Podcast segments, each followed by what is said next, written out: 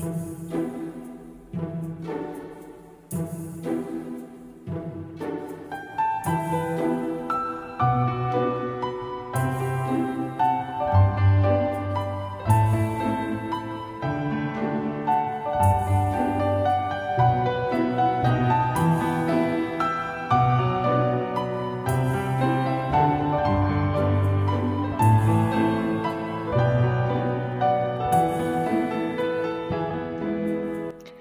大家好，欢迎收听本期的漫谈日本，我是川。那最近呢，也是去西安玩了一趟啊。这个知道我或者说关注我的人，可能嗯觉得我很烦吧，因为我可能在这里边比较刷屏啊。因为朋友邀请我去嘛啊，也是我真的很感谢这个软件能够有这样的一个机会啊，能够和朋友或者说在这个相识的。圈外吧，能够认认识一些志同道合的一些人。那今天呢，这个问题是，呃，叫 G L 四四十四啊，这样的一个朋友，我我之前也是呃和他聊过啊，他呢是一个美国的留学生吧，应该是住在纽约啊。他问我就是说日本的居酒屋啊，有关于居酒屋的一个话题。他说：“居酒屋，呃，从字面意思上来理解的话，一般就是喝酒的地方，对吧？啊，大家理解的话，第一次听这个居酒屋的名字的话，就会理解成一般是有个酒字嘛，就觉得是喝酒的地方，啊，但是进去之后呢，或者说，呃，进呃喝酒的时候，一般会有一些小菜嘛。”啊，最多就是一些花生米啊这样的一些东西。没想到他进去之后，发现菜单里还有一些面啊这样的主食，啊，他就这样的疑问，就说：那这样的话，居酒屋岂不是和普通的饭馆没什么区别了吗？啊，他为什么还要叫居酒屋呢？嗯，确实是一个很棒的一个问题。那这个居酒屋呢，就是这个 izakaya 啊，它这个东西呢，在日文，呃，在中文里呢，可以翻译成酒铺或者说小酒馆啊这样的一个呃意思吧，啊。基本上也就是所说的喝酒的一个地方啊，但是呢，其实这个理解就是人们普通的这样的一个对于它的一个酒铺这样的一个理解，其实是不是完全正确的？因为，呃，现在吧，就是从现状来看，这个日式的居酒屋呢，它这个前身是啊一些为客人就是食客吧提供一些简单菜肴的一些小铺子啊，正好那些小铺子有一些有很多很多的酒啊，就是啊。实质上来说，就是一个酒铺，但是他会为客人们去提供一些普通的饭菜，啊，呃，所以呢，为什么就是说现在的居酒屋里面里面会有这个面的存在啊？也并不是说啊，他要叫居酒屋，他就不能只能有酒这样的有关于酒的东西啊，其实并不是这样子，这就是它的由来。然后呢，随着这个社会的不断变化吧，这个居酒屋的这个性质也是呃逐渐丰富了，因为现在的社会。嗯，基本上都是从简单啊这样的一个饮食文化，然后逐渐变成这种餐食丰富啊，有这样的一个发展的一个趋势吧啊，所以现在的一个日式的居酒屋中呢，它里面就是不光是有酒的，还有还有这种小菜的，它是会为客人们提供一些啊，在日本其他饭馆基本上都能吃到的，然后你在晚上来居酒屋的话，也是可以吃到这些的，比如说寿司啊、鱼啊这些东西都可以的啊，所以。这个从饮食吧，还有从服务啊，到这个主顾啊，到这个气氛啊，这个居酒屋呢，里面都是洋溢着这样的一个与众不同的啊日本的文化的。所以说，你去了日本的话啊，想要体验一下日本的一个生活，想要体验一下什么是日本啊，这个居酒屋是必去不可的啊，必须要去，你才能体会到，哎，在日本啊，晚上的话，这些上班族究竟是怎样去生活的，就可以感受得到。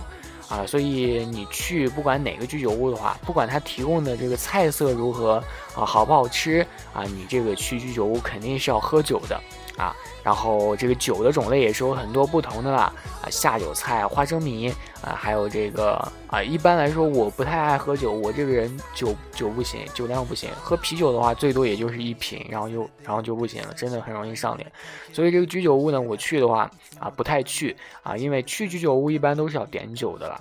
啊，然后这个一般小菜的话就是花生米，其他的也不是太太喜欢，哎。但是这个下酒菜不仅仅只是有这个，就是这个单一的这种花生米这种东西了，还有很多很多的，比如有这个烤串儿啊，有的，还有这个海鲜啊，有的。所以现在的居酒屋呢，基本有很多的一种种类吧，就是啊，有这种海鲜居酒屋啊，还有这种章鱼小丸子居酒屋啊，还有烧烤居酒屋啊，还有普通的居酒屋，很多很多的种类。所以，并不只是就是说这个啊，并不仅仅这个呃居酒屋呢，就是大家所想的啊，只有酒和小菜这样的一个东西啊，就不只不只是大家想象那种东西。所以日本的这个饮食文化是非常非常强大的啊，有的时候这种中华料理的这种居酒屋呢也是有的啊，还能在里面吃到这些这些麻婆豆腐啊，就是在咱们天朝都可以吃到这些菜啊，都有的炒菜啊都是可以的，价格嘛也不是特别的贵啊，如果你就是像我这种不太能喝的话，一般就是两三千日元啊，三四千日元就是差不多了啊，如果你就是光去吃菜的话，喝。一一点的话，一点点的话，一般就是一千日元、两千日元左右就就够了啊，所以也不是一个太花钱的一个存在啊。这个居酒屋确实是很棒的一个地方，呃，这个呢就是日本居酒屋的一个基本的一个东西啊。但是这个居酒屋还是有一个比较独特的，就是和其他的饭馆不一样的一个地方，就是你可以去看它啊做菜，这个呢是很多很多人喜欢居酒屋的一个地方。嗯，就是你和可以边吃边和这个吧台上的一个老板娘去聊，因为这个居酒屋大家都，呃，可能都见过，就是它这个占地面积是非常非常小的，啊因此呢，它这个做饭的一个地方也是比较窄的啊，离你也是比较近的，所以你可以一边吃一边和他闲谈。所以一般上班族为什么喜欢居酒屋呢？就是你在喝酒的时候可以找人诉苦，找这个老板娘诉苦。要知道啊，什么是这个世界上最容易听到别人诉苦的呢？啊，在日本呢，基本上就是这个居酒屋的老板和老板娘了，啊，姐妹儿，啊，至于呢，就是一起去居酒屋的这种同学呢，一般就是，大家可以就是说，日本人给大家的这个印象基本上就是安静吧这样的一个印象，但是呢，去了居酒屋就完全不一样了，喝了点酒之后就会发现，哎，原来是这样子啊，嗯，日本人就是挺内向的一个性格，确实是这样子的。啊，这个呢就是和大家基本讲解了一下这个居酒屋是怎样的一个东西，啊，一会儿呢还会和大家讲一些它的另一个问题，啊，一会儿再和大家说。那大家先听一会儿音乐吧。孤独で苦しい夜は無理すんなこの街でお前を思うよ。私たちで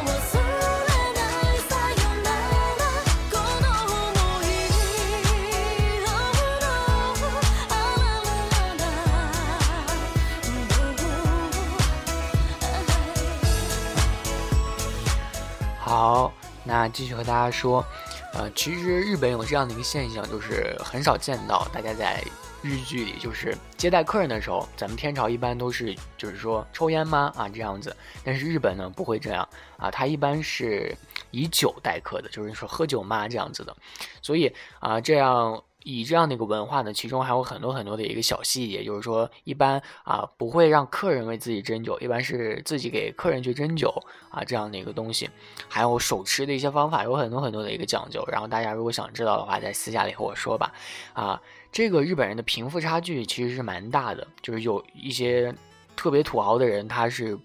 不会在这种普通的居酒屋去吃饭的，他们一般就是会开车去一个非常非常僻静的一个。地方啊，就是比较高大上的一个居酒屋吧，其实也就是喝酒的一个地方。嗯，这样，然后继续说，就是这个朋友呢，我问我问题的这个朋友，他就问完这个居酒屋之后呢，然后就问啊，不知道大家有没有看过一部日剧，叫过叫做《深夜食堂》啊，《深夜食堂》是之前的日本的一个日剧啊，大概是他看了这个《深夜食堂》这个漫画吧，或者说日剧吧。啊，他才会问我这个问题。他说：“深夜食堂和这个居酒屋究竟有没有，呃，什么区别呢？是不是深夜食堂就是居酒屋啊？啊，其实严格来说吧，呃，岛国是没有像就是漫画里的这个呃深夜食堂这种他描述的这种的，呃，一般从午夜到这个早上七点的这样的一个食堂，一般是没有的。啊，这个日剧播放不久呢，不久之后呢，就是就是日本人呢，他在网上就开始讨论，就是说日本是否真的有这个深夜食堂呢？天朝有很很多人想知道这个问题，然后他们就发现有不少这个晚开或者说早开的这个食堂，啊，是是存在的，但是真正的就是在深夜营业的这样的一个食堂是没有的，啊，所以这个深夜食堂。在现实生活中，并不是存在，或者说有存在，但是不是那么的广为人知啊。其实这个安倍夜郎这个漫画《深夜食堂》呢，它出现之后呢，啊，确实可能有一些日本的一些商家就会开这个深夜食堂吧。但是，啊，这个作者也承认了，就是说他这个食堂和故事是虚构的，所以，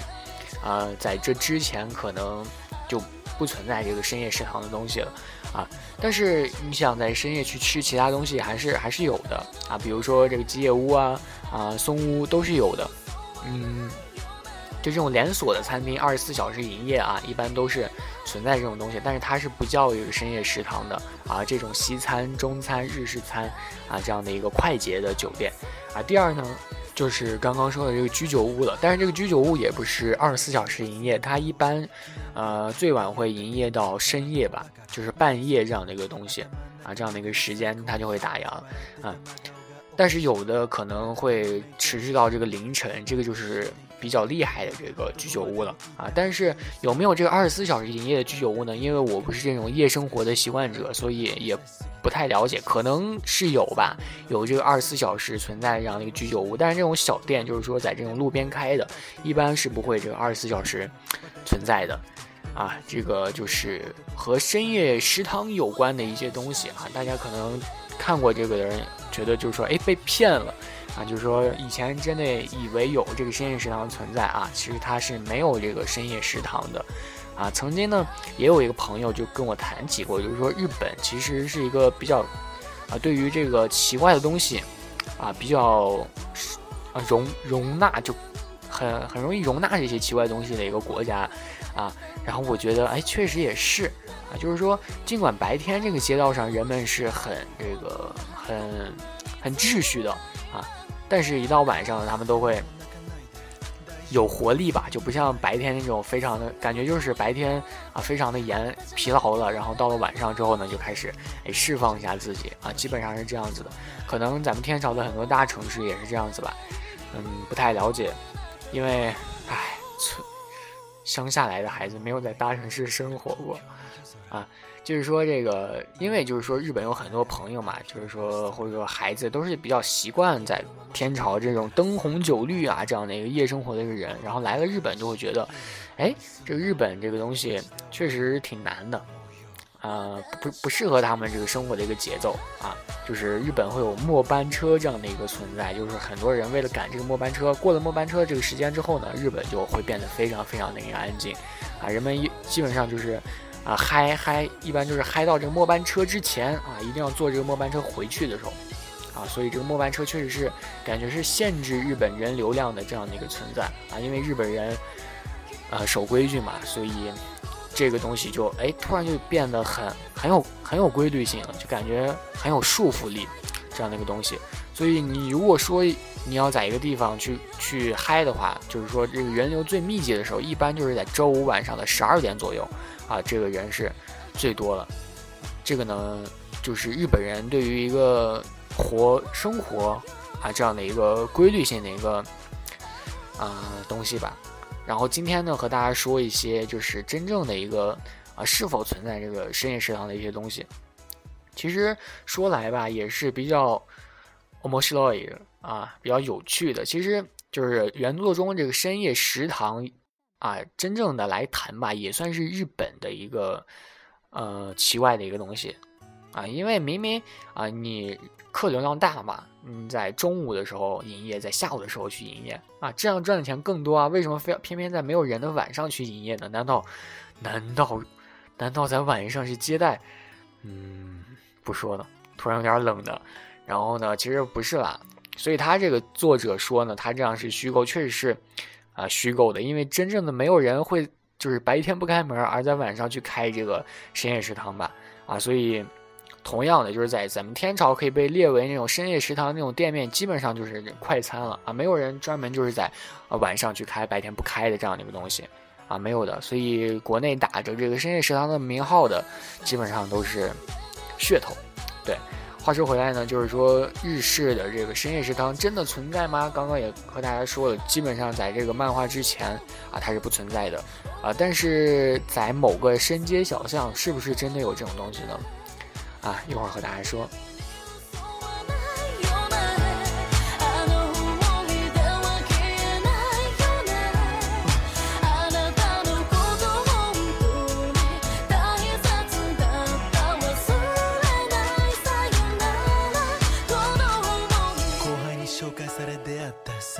曖昧な関係だった冷やかされたいつものたまり場。初めてちゃんと彼女と言った人見知りなお前照れてはにかんだ。ガキなりに気持ちマジだった。同じことを考えて同じとこに気づいて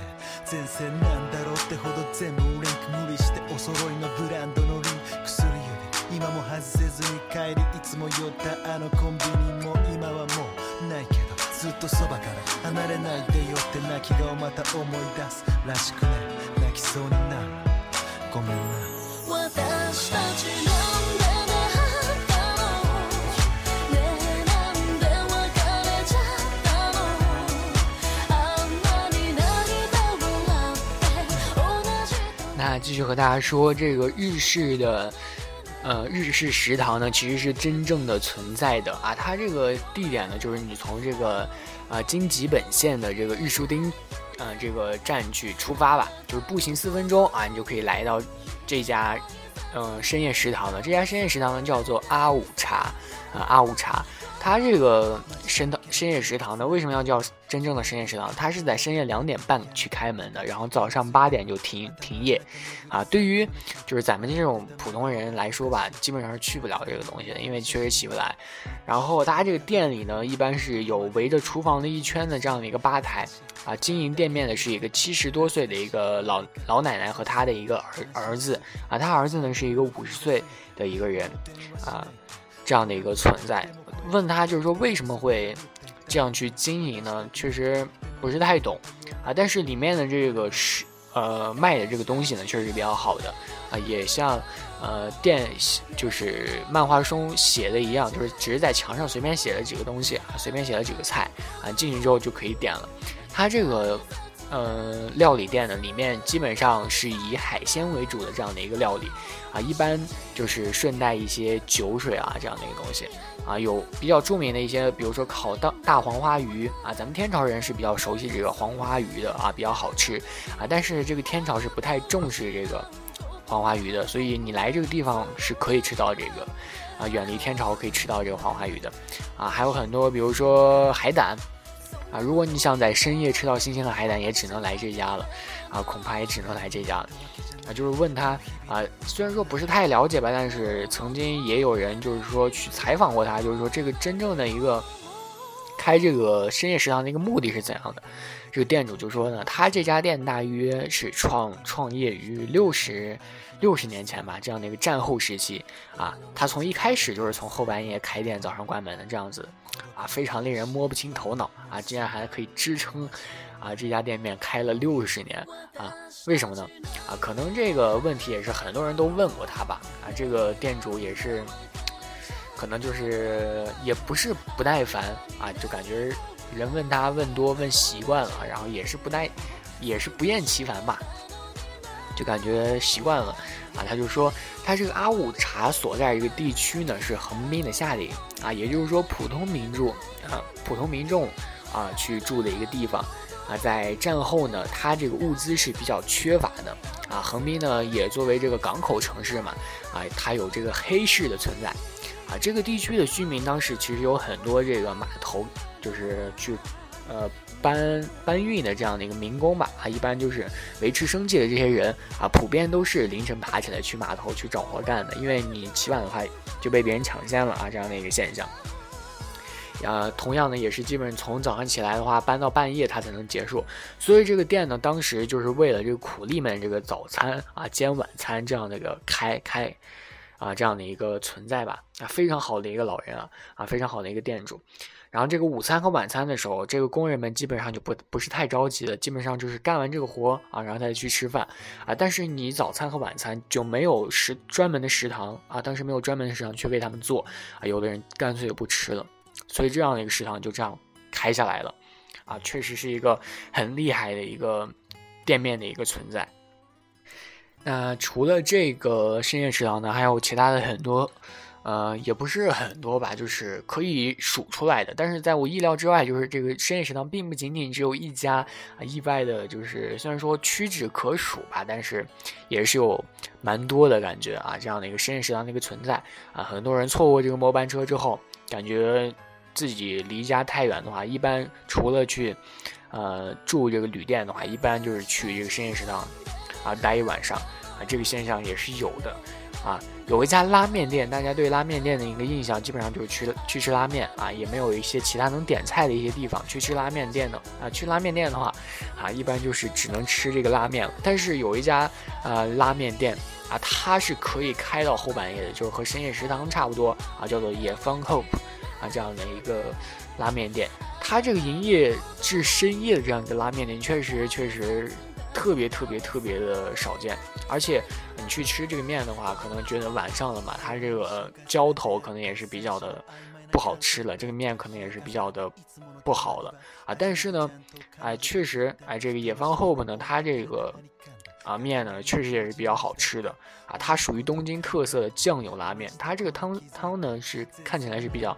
呃淡棕色吧，比较比较淡。而且这个汤底的酱油呢，是用这个好像是用海鲜鱼干加工过的，所以它这个味道是比较鲜的，啊，如果你就是和一般的去拉面店去吃饭的话，你去嘱咐一下店家的话，他可能就会按你的意愿去来，也不会更加的就是偏偏向自己不喜欢的一个口味啊。你放一些猪背油啊，可能就会让这个汤喝起来更香一点啊。这些店，嗯。这个呢，就是和大家今天所说的一些深夜食堂和这个居酒屋的一些话题了啊。听完我的这期节目呢，可能大家也对于这个居酒屋是不是深夜食堂这样的一个概念有一些了解了啊，并不完全是一样的。而且这个居酒屋中呢，为什么会有会有主食，会有其他菜的一个存在，相信啊大家也是明白了。嗯，其实。对于这些好玩好吃的一些东西吧，啊，或者说日本这种奇怪的一些东西的一一些存在，啊，确实来久了之后就会习惯了。这些东西对于咱们天朝人来说，第一次接触这个岛国的时候，感觉就是哎比较吸引的、比较啊厉害的这样的一个存在。但是日本确实就是这样的一个东西啊。如果大家在东京玩疯的话，错过了一些晚饭的一些时间啊，可以来到这些呃有趣的地方。我说的一些地方呢，啊去。吃饭啊，不想去这个麦当劳啊这种地方的话啊，吉野家的话，可以来到这些深夜地食堂啊，可以自己去找一找这些深夜食堂啊，确实找到的话，确实感觉啊挺棒的。我找到了一家深夜食堂啊这样的一个东西，嗯，那今天呢，关于这个深夜食堂和这个居酒屋的一些话题啊，或者说你有哪些想要知道的一些东西啊，想要推荐的一些东西啊，请尽情呢向我。开炮吧！当然了，如果你还有其他的一些私藏的话，想知道一些东西，嗯，也欢迎来问我。那本期的漫谈日本就到这里了啊！希望大家能够在新的呃一期节目当中呢，啊下一期啊，或者说本期的一些节目当中呢，能够多多支持我啊，我也会非常非常的非常非常的。高兴吧？感觉怎么这这么俗呢？啊，那下期呢，应该会和大家讲一些有关于动漫的一些话题了。因为最近可能这个国内的呃舞台剧，就是这个《火影忍者》的舞台剧啊，可能会来。嗯，啊，可能之前跟大家提到过了。然后确实这个舞台剧也是全球巡演的一一个啊，希望大家去了解一下。B 站也有相应的一些视频啊，大家可以去看一下。那就到这里吧，我们下期再见。啊，有可能最近会直播，然后啊，随缘吧，随缘吧。